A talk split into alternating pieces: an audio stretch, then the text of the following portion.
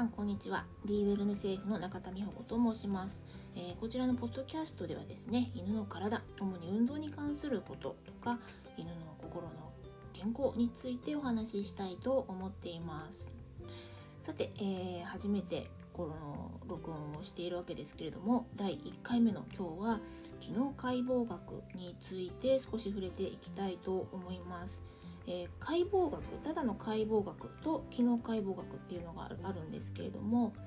えー、なぜ、えーと、いきなりこんな話をし始めたかと言いますとですね、えー、シニア犬で、え後ろ足の筋肉を鍛えるために坂道を登るといいよとかいう話を聞いたことがある方もいらっしゃるかもしれないんですけれどもそれって何でそんな風に言えるのかっていう根拠を教えてくれる人って誰もいなかったんですね。で、まあ、そもそも人間が、えー、その運動をするとなぜその筋肉に効いているというふうなことをが言えるのかっていうこともよく分からなくてですね、えー、人の体のことが、うん、に詳しい友人になんでこの運動をするとその筋肉にが鍛えられるの鍛えられるって分かるのっていうことをすごい聞きまくっていた時期があるんですけれども、えー、それを解決するのが機能解剖学であるっていうことに、えー、去年、えー、気がついたわけですね。それなんで気がついたかっていうと犬の生態を学び始めたところから、えその機能解剖学の世界に入り入っていくことに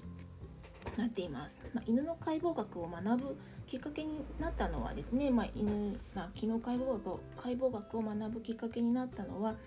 あの体その犬が坂道を登るのにどうして後ろ足が鍛えられるのかっていうのを知りたい、うん、とにかくアナトミーを知りたいっていうそれだけの理由だったんですけれどもなかなか日本語でそういった詳しいことを覚えあの教えてくれるところが少なかったんですね。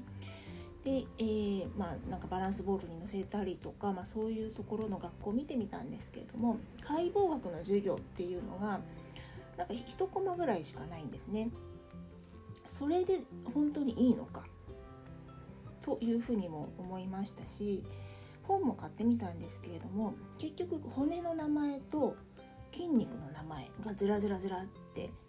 載っているだけなんですね。なんでこれで例えば、まあ、それはマッサージの本だったりするわけですけどもなんでそこをほぐすと、あの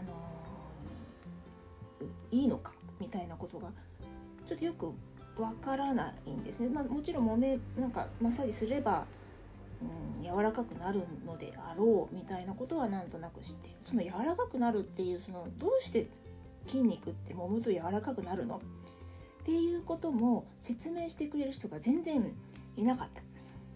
で、えーと、それそれの、えーと、説明してくれる人を去年今年この1年で見つけて、えー、機能解剖学と生態という、えー、世界に、えー、ちょっとはまり込んでいるというところになります。でその機能解剖学なんですけれどもただの解剖学と何が違うかっていうとウィキペディアでちょっと見てみると、え解剖学っていうのは広い意味で生物体の正常な形態と構造を研究する分野であるっていうふうに書いてあるんですね。まあえっと簡単に言うと横たわっている動物を解剖して、え筋肉の構造とか骨の構造、えー、を、えー、調べていくというようなところ。です。で機能解剖解剖学っていうのは何かっていうと体の動きを骨や筋肉の動きをみから見ていくっ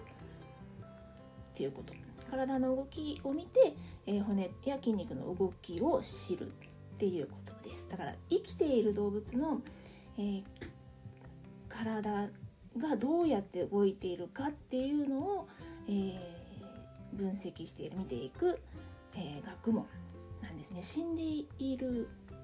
横たわっている動物ではなくって生きている動物が動いているっていうところが、えー、動いている動物を見ていくっていうのが一つの、えー、違いですね。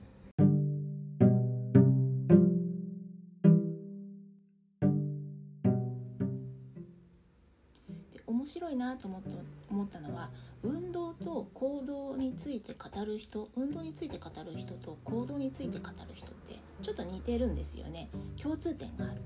でどんな共通点があるかっていうとなんかよくわからない人が運動について学あの語る時。それかよくわからない人が行動について語る時って似ていて事実がどういうふうになっているかっていうのを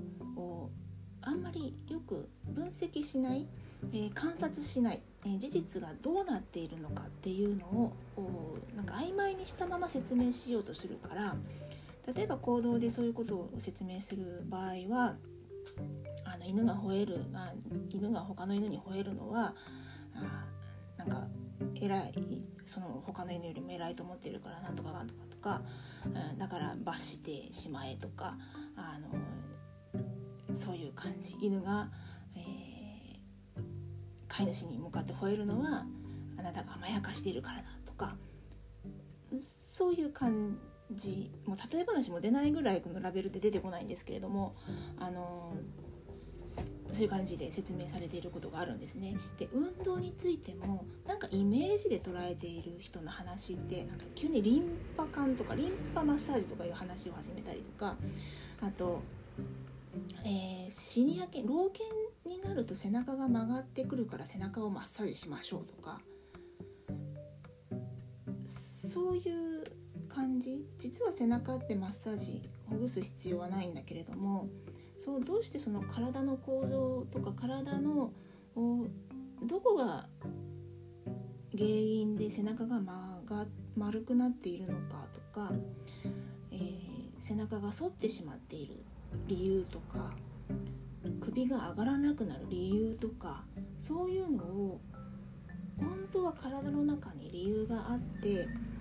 そういう歩き方とか姿勢になっているんだけれどもシニア犬になるからそうなるみたいななりがち。でだからあこれは筋力が衰えているから運動しなければと言ってバランスボールに乗せたりとかプールに連れて行ったりとかしてるんですね。でバランスボールについては結構ひどいもの写真で見る限りではちょっときついもので犬にとっては辛いだろうなっていうものも見受けられるので